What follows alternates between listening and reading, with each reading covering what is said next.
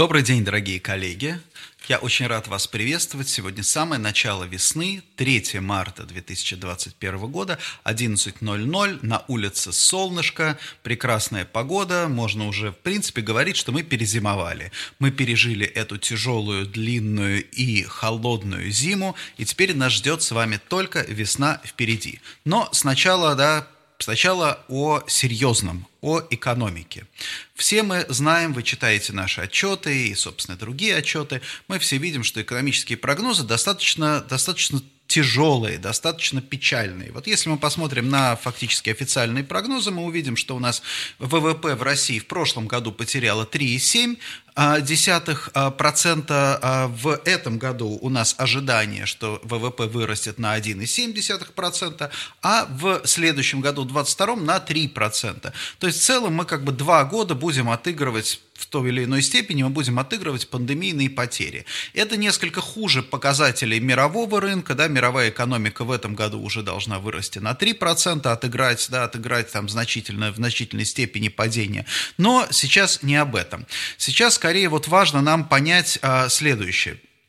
А, дело в том, что российская экономика, мы как бы жили до сих пор, мы жили в двух парадигмах. Мы жили в парадигме кризиса и парадигме быстрого роста. То есть у нас был такой вот период достаточно тяжелого кризиса. Ну, понятно, даже кризисом назвать нельзя. Это перестройка, пере, вообще реструктуризация российской экономики. Да? Поэтому, допустим, цифры 90-х, они во многом обманчивы, да? потому что они затачивались, там, сбор статистики затачивался под одну экономику. Экономика в 90-е годы, в начало нулевых их трансформировалась очень сильно, да, и понадобились совершенно другие инструменты для сбора информации. Поэтому, да, поэтому ну, мы видели в те времена такие, в общем, очень сильные колебания, странные, многие вещи были необъяснимы, но, собственно, и правительство тоже, правительство тоже во многом, на самом деле, мы сейчас не отдаем себе в этом отчета, но во многом в 90-е годы правительство работало вслепую, абсолютно не понимая, что происходит. Во-первых, не понимая, члены нашего правительства не очень хорошо понимали, как функционирует финансовые рынки.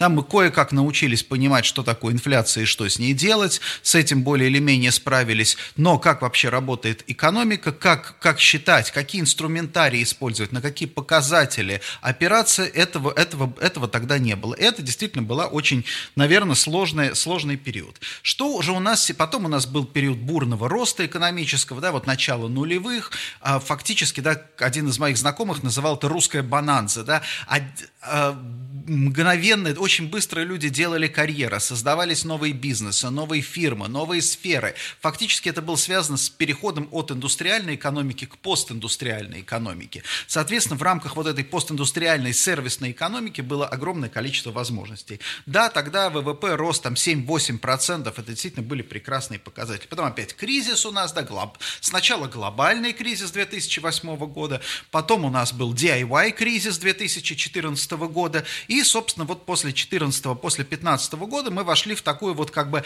фазу, наверное, вот после 15 можно было бы сказать, что это было обещание восстановления, да, то есть у нас, в принципе, экономика показывала положительные результаты, при этом доходы населения в реальном исчислении сжимались, но, в общем-то, были неплохие ожидания, что вот сейчас вот эта вот перестройка, опять же, от потребительской модели к инвестиционной экономической модели закончится, и, в принципе, да, может быть, немножко начнут расти а, показатели, растет, начнут расти показатели потребительского рынка. Но все подкосила пандемия, и теперь, если мы смотрим на вот все наши официальные прогнозы, то у меня, коллеги, плохая новость к э, уровню потребления 2013 года, ну вот в абсолютных, в реальном исчислении, согласно официальным прогнозам, мы должны подойти примерно в районе 2030, 2030 года. То есть кое-кто уже к тому времени из ныне действующих э, предпринимателей будет уже на пенсии, по большому счету. Да? То есть это очень такая, это очень печальная печальная история. И насколько я понимаю, кабинет министров Собственно, Мишустинский кабинет министров получил мандат на обеспечение контроля и стабильности, но не мандат на интенсификацию роста. То есть вот целевых таких каких-то показателей роста экономики, роста потребления, роста, там, я не знаю, роста благосостояния, в принципе, у нас сейчас нет. Ну и, э, естественно, это надо каким-то образом объяснять. И вот на прошлой неделе, выступая на коллегии ФСБ, Владимир Владимирович Путин, в принципе, пролил свет на то, что происходит в российской экономике. В принципе, да, о том, что происходит в российской экономике, лучше всего узнавать из выступлений на коллегии ФСБ, потому что именно там говорится, там, реал политика политику делается там. Это не то, что произносится, да, произносится с экранов телевизоров. Так вот, он э, наряду с тем, что э, отчитались э, наши э, правоохранители о том, что поймали за прошлый год 500 шпионов, Путин сказал следующее. Путин сказал, что западные страны теперь перешли к политике сдерживания. То есть западные страны будут, не, не будут позволять России с помощью санкций, шпионов своих, диверсантов, наверное, саботажников. Я вот думаю, что скоро это слово будет так или иначе звучать, да, саботаж, это неизбежно. Значит, саботажников не будут давать России развиваться, потому что, в общем-то, в этом и состоит вот этот вот самый страшный план Далиса. Самое интересное, да, самое интересное, что, наверное, здесь Владимир Владимирович недалек от истины, да, что, в принципе, политика, как бы политика России и, и, и наше взаимодействие с Западом дипломатическое, оно, в общем-то, и привело к этому, потому что не далее, когда ну, а, не, за две недели до этого в Россию приезжал Барель, да, который там а, глава, по сути дела, всеевропейского МИДа, который хотел наладить какой-то диалог, и, собственно, у нас ему устроили такую встречу, что даже, собственно, когда он вернулся, те, кто, те, те, кто были сторонниками диалога, не поняли, зачем он ездил, да, зачем, какой, как, какой был во, все, во, во всем этом смысл, да, потому что, в принципе, Россия продемонстрировала тогда, да, продемонстрировала, то есть полный, как бы, не то, что нежелание, а отказ от этого диалога. То есть, в принципе, дверь была закрыта. И сейчас у нас на власти объясняют, что в принципе, что в принципе наши небольшой, небольшие темпы экономического роста, это связано с происками, с действиями внешних врагов.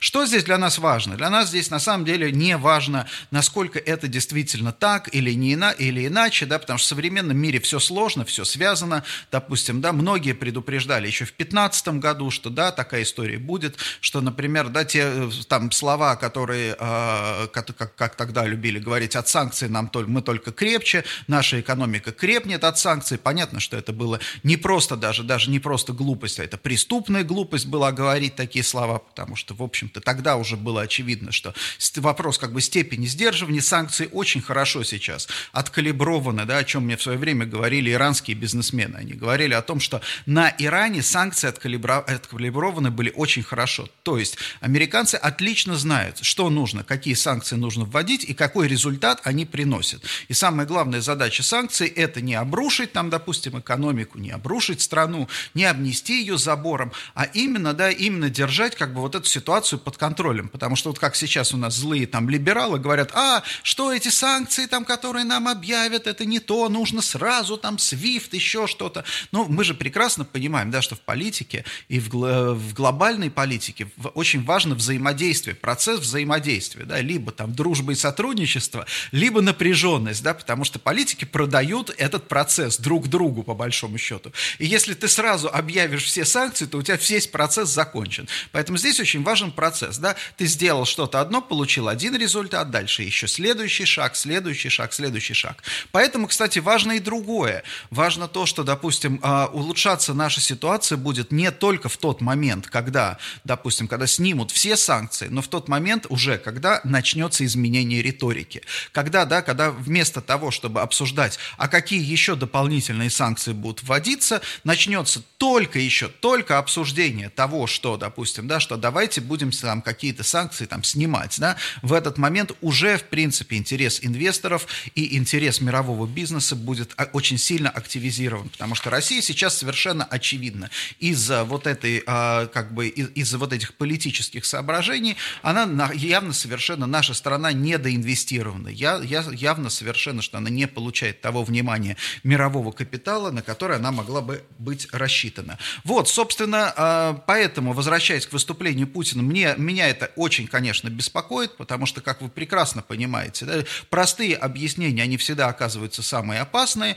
что теперь в следующий раз кабинет министров, когда окажется, что у нас там, да, нужно снова повышать пенсионный возраст, то, соответственно, сославшись на это заявление Путина, да, пенсионный фонд скажет, а что вы хотите? А что вы хотите? Диверсанты? А что вы хотите? Саботажники? А что вы хотите? Это все вот мировой капитал, который, да, который там политику сдерживания и который не дает возможности нам, там, допустим, платить пенсии. Вот это, конечно, вот в этом сейчас, мне кажется, э, самая большая опасность. Именно поэтому меня несколько эта история тревожит. Да, тоже был вот на прошлой неделе хороший, очень э, действительно показательная история, например, с э, как бы что-то, насколько, насколько зыбкая кажется стабильность, да, вот все вы помните обсуждение какой памятник восстанавливать, обсуждение восстановления памятника на Лубянской площади. Напомню, кто не из Москвы, перед зданием КГБ такая вот большая площадь, там стоит круглый постамент, оттуда сняли в свое время памятник Дзержинскому, и вот периодически горячие головы говорят, а давайте туда что-нибудь поставим, потому что ну прям что-то напрашивается. Что еще интересно, кстати,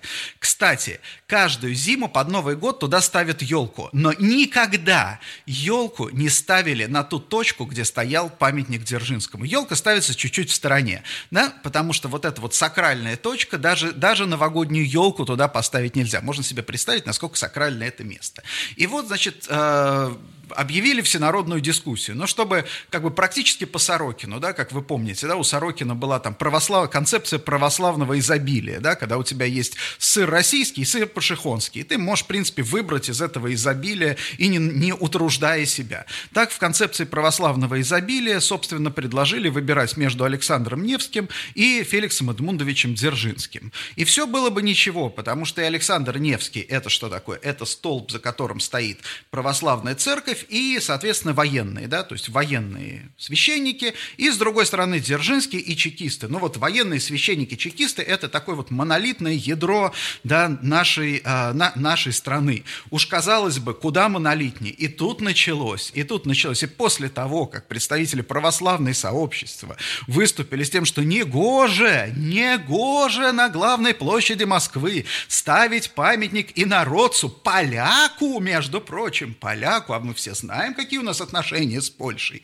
Русофобу, который уничтожал русских людей. В общем, умные люди в лице Сергея Семеновича Собянина решили свернуть эту контрпродуктивную дискуссию и оставить все как было. Так что вот смотрите, вот, вот он, вот, вот показатель есть какой, что даже когда, казалось бы, вот, э, казалось бы, дискуссия сведена к минимуму, рамки обозначены жестко, начинают всплывать все более и более какие-то, да, какие-то противоречивые общества, да, получается, что общество общества, даже самые монолитные его части, они сейчас стремятся в какой-то степени к дезинтеграции. Нету вот этого единства даже в условиях ядра, а, к которому, да, к которому мы все стремились. Ну, это, собственно, да, это, собственно, преамбула, которая показывает нам, в каких, в общем-то, условиях общественных нам предстоит жить в 2021 году. Вот, а теперь давайте посмотрим, в каких экономических условиях нам предстоит жить в 2021 году.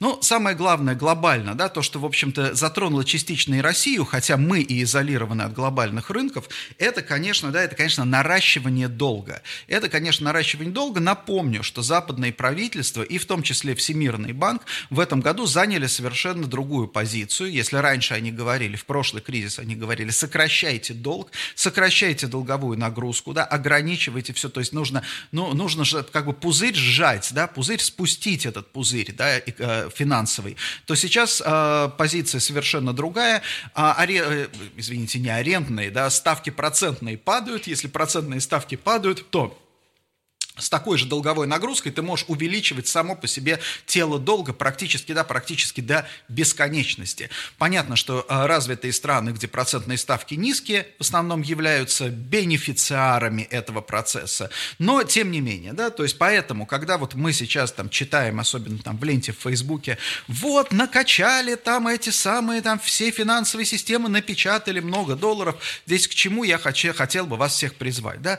А, коллеги, а, сейчас очень вот эти метафоры, они крайне обманчивы, да, крайне обманчивы, потому что когда кто-то нам, допустим, там экономист Вася из Фейсбука говорит, что ФРС США напечатал ну, там миллиарды, триллионы долларов, мы сразу представляем себе ФРС, который, значит, который печатает эти доллары. Особенно если он сопровождает это графиками там денежного агрегатора М1, в котором, да, в котором там, допустим, последние месяцы 20, 2020 года там э, эти, это, это, это суммы там совокупные э, агрегатор там выстрелил просто в небо, да, вот, а нам кажется, да, действительно, что что-то, что сейчас доллар рухнет, рух, что значит рухнет доллар, как мы себе это представляем? Это значит будет инфляция. Это раньше там э, рулон туалетной бумаги стоил 50 центов в Америке, теперь будет стоить 5 долларов, например, да. На самом деле, все-таки э, я вас призываю к тому, чтобы обращаться вот с такими вещами очень аккуратно, и самый, наверное, универсальный принцип, да, принцип какой, что если Вася Пупкин из, э, допустим, из ВКонтактика или тем более из ТикТока или Фейсбука вам пишет, сейчас я вам расскажу правду про ФРС США, скорее всего, Вася этот Пупкин мало, наверное, ну, в лучшем случае он усвоил школьную программу, да, вот, вот про школьную программу можно ему, наверное, доверять. Но вряд ли, да, если он усвоил, э, если он знает всю правду про ФРС США, у него должна быть приписка, да, допустим, работает там да, аналитиком в Сбербанке и так далее. Вот сейчас, на самом деле, все-таки, вот как не смешно, да, а, но в условиях вала вот этих альтернативных фактов, да, доступности информации, каждый может залезть, сделать какой-нибудь график, например, да, который что-то доказывает его тезис, и дальше вот этот вот вокруг этого графика, да, что-то рассказать, да, понятно, что он будет, он упустит там 5, 6, 7 других графиков.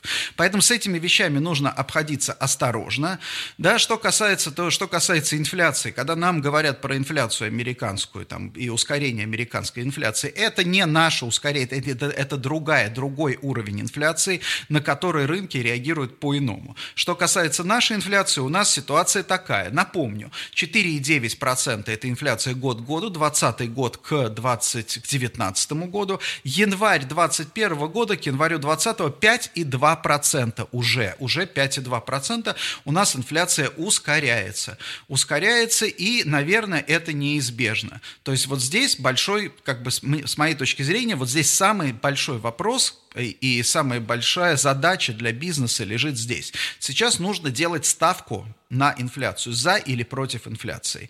Это потому, что это будет такое вот очень мощное ветвление для как бы принятия решений для нашего правительства. Первое, да, либо мы идем по пути, например, да, по пути инфляционного сдерживания. Понятно, что у нас там экономику тогда придется зажимать там совсем-совсем-совсем, да, практически до, нули, до, до нулевых темпов роста. Инфляция будет там держаться в районе там 5%, 10%, и, соответственно, да, и, соответственно, ну вот как-то вот следующие там 5-7 лет вот таким образом, а может быть, удастся прожить, да, вот, это первый, первый вариант. Второй вариант, действительно, все-таки отпустить этот коридор, то есть от 5%, то есть который, как сейчас стоит таргет, да, выйти куда-нибудь 7-8%, да, выйти уже в зону совершенно другой инфляции, более высокой. Есть в этом свои преимущества, преимущества, связанные с тем, что у нас, допустим, у нас у правительства обязательства, те же самые там зарплаты бюджетников, пенсии и так далее, они у нас в рублях номинированы, соответственно, да, соответственно, высокая инфляция позволяет и как бы постоянно, понятно, что надо индексировать, но индексация всегда делается с запозданием. И вот этот вот как бы выигрыш за каждый, за каждый год, это то, что, по сути дела, правительство чем распоряжается. И это, конечно, для правительства это очень выгодная в этом смысле история, потому что, да, потому что таким образом ты вроде не приводя, ты можешь повышать все время пенсии, сообщать по телевизору, у нас пенсии растут, пенсии растут, пенсии растут, а платить в реальности все меньше и меньше и меньше и меньше. Потому что люди отчисляли в пенсионный счет давным-давно, те самые еще хорошие, дорогие деньги, оплатить ты будешь уже подешевевшие деньги, а индексировать ты как бы, люди платили свои деньги давно, хорошие, а теперь ты платишь от себя, фактически, вроде как правительство платит от себя, но уже деньги-то гораздо более плохие, да, деньги более дешевые. То есть это удобно, это удобная схема, поэтому на самом деле инфляционные вот, э, как бы инфляцию не стоит, не, сто, не стоит здесь недооценивать. Я не могу сказать, у меня нету позиции, я не понимаю, по какому пути пойдет, да, пойдет, допустим, правительство. Я, честно говоря, думаю, что это будет некий такой компромиссный путь сдерживания, такого гибридного сдерживания инфляции. Обратите внимание, у нас там сахар уже там цены регулировали, масло регулировали, теперь мы решили побить, как раньше говорили, побьем Америку по яйцам, да, теперь мы решили взяться за яйца. Вот, у нас правительство взяло индустрию за яйца, яйца, и, соответственно, теперь регулируются цены, у нас производители яиц подписывают соглашение об установлении там цены условиях продажи. Ну, а это понятно, что как бы это только одна сторона, и в правительстве не такие глупые люди сидят, чтобы считать, что таким образом можно удержать цены. Здесь речь идет о другом, да, здесь речь идет некие такие вот как бы с одной стороны формальные действия, малая сила, да, а с другой, а, а, а с другой стороны все-таки вот эти экономические механизмы. Поэтому я думаю, что сначала будут держать инфляцию, потом, когда э, там бюджет перестанет сходиться, скорее всего, придется ее отпускать. Что в этой связи произойдет? Здесь интересный, и здесь есть очень интересный момент. До сих пор, когда мы в России э, сталкивались с инфляционным взлетом, у нас не было большого, э, скажем так, большой кредитной нагрузки. Собственно, кредитная нагрузка при высокой инфляции у нас была долларовая. Долларовая кредитная нагрузка, долларовые кредиты в условиях инфляции защищают банки. Банки чувствуют себя комфортно. Сейчас у нас огромные деньги в ипотечной кредитной системе. То есть, если, представьте себе, у нас инфляция разгоняется процентов там до 10, например, да, до 10, 10 это на самом деле не так много. А у нас ипотечные ставки там по новостройкам сейчас там 6-7%, то это означает, что в год в год каждый банк на всех своих кредитах будет терять 4%, по сути дела. Да? 4% это, это на самом деле, я боюсь, что может, могло бы, может поставить под угрозу, ну понятно, что это поставит под угрозу как бы весь строительный комплекс, потому что не будет, да, не будет, что называется, э, не будет, не, не, не, из-за удорожания там стройматериалов не будет денег на достройку, но, соответственно, это будет, ляжет очень серьезной нагрузкой именно на банки, то есть на, им они будут вынуждены каким-то образом да, по новым ипотечным кредитам увеличивать ставки, а люди перестанут брать, потому что они не поймут, почему меня сосед брал там 7%, например, да, а мне говорят 15 сейчас или там 13%, да, вот, понятно, что он должен просто заплатить за соседа, это, это естественно теперь, да, но а, психологически, наверное, это будет сложно. Вот, поэтому поэтому здесь, конечно, вот этот вот риск для банковской системы, то есть из, и причем этот риск именно из-за дедоларизации. То есть оставались бы у нас там у банков более-менее сбалансированные портфели кредитные в валюте и в рублях, это не так было бы, инфляция не так была бы опасна. Поэтому я думаю, что у нас сейчас по правительственным кругам ходят лоббисты, от банковской сферы говорят, все, держим инфляцию, таргетируем инфляцию от, например, там сферы, я не знаю, там силовой, силовая башня говорит, нет, печатаем деньги, больше, больше, больше, даем сейчас деньги, сейчас все тратим, да, и потом, а потом будем разбираться, да, когда, когда придет дело. Но, тем не менее, я думаю, что вот с этой точки зрения у нас будет а, история такая. Теперь, последнее, о чем я сегодня хотел а, предпоследнее, о чем я хотел поговорить. Financial Times, большая статья, еще я даже не дочитал ее, прям сегодня вышла. Property and the Pandemic, The Great Reckoning That Never Seems to Arrive. То есть эта статья посвящена именно репрайсингу недвижимости. И вот здесь я хотел бы вам показать несколько любопытных графиков. Да, вот первый график, который я вам хотел показать, это Америка, конечно. Да, это Америка э, дистресс, это Америка, это количество э, активов, дистрессовых активов по секторам.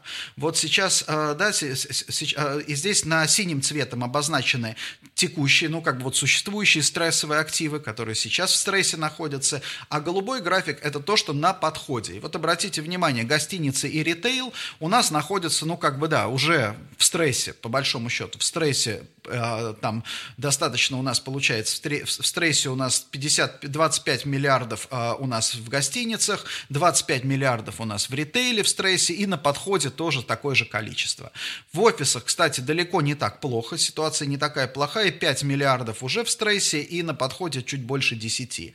С апартаментами интересно, вот тут совершенно, вот тут э, достаточно неожиданная история, потому что в текущем стрессе находится там 2 миллиарда, а вот на подходе у нас почти почти как в торговых центрах. По 22, там 20, получается, 23 миллиарда долларов стрессовых активов, которые, видимо, так или иначе будут выплескиваться на рынок. А в логистике все, все хорошо и было, и будет, но вот на самом деле это интересная, интересная история с апартаментами. То есть в чем здесь суть? Суть в том, что repricing в недвижимости пока что не закончился, будет он продолжаться, и вот это означает, перед банками будет стоять задача либо там брать себе на баланс активы, которые им не нужны, либо сейчас их продавать, да, то есть ну, как бы отзывать кредиты и вынуждать собственников к продаже этих активов, то есть закрывать эти позиции. То есть для, а, как бы с одной стороны, хорошо могут быть на рынке относительно дешевые активы, с другой стороны, это может вызвать обвал, да, снежный ком, если это будет достаточно а, большое значение. Что касается,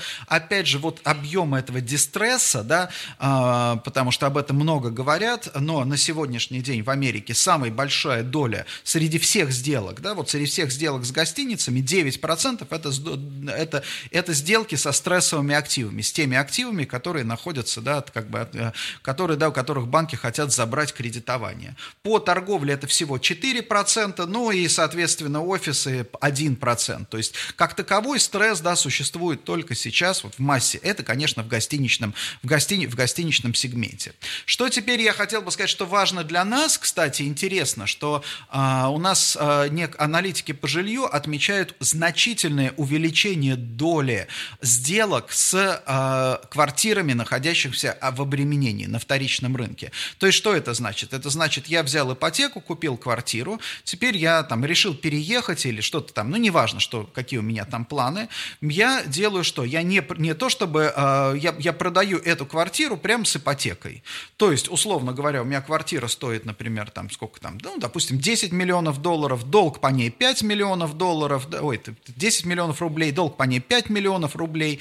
Я ищу покупателя, который возьмет, который, да, заплатит мне 5 миллионов рублей и возьмет на себя, по сути дела, мою ипотеку, будет продолжить платить вот на этих условиях. Это, кстати, да, опять же, в условиях, особенно в условиях относительно низких ипотечных платежей, это хорошая схема. Кстати, вот интересно то, что, э, как я уже говорил, если у нас начнут меняться, там, допустим, да, увеличится ключевая ставка, вырастет инфляция, то, конечно, так уже сработать не удастся, потому что, да, потому что ты будешь, когда, когда ты будешь продавать э, свою квартиру, то, скорее всего, банк потребует изменения условий, наверное, ипотечного кредитования с новым заемщиком, да, чтобы от, отрегулироваться под, а, под текущие рыночные ситуации. Но на самом деле это, в принципе, вот э, просто многие начали говорить, о, это ужас, это значит, люди стали распродавать там ипотечные квартиры. Нет, это на самом деле очень хорошо, потому что, да, потому что это обеспечивает, это облегчает вообще э, ротацию, циркуляцию активов на рынке. Да. У тебя есть актив,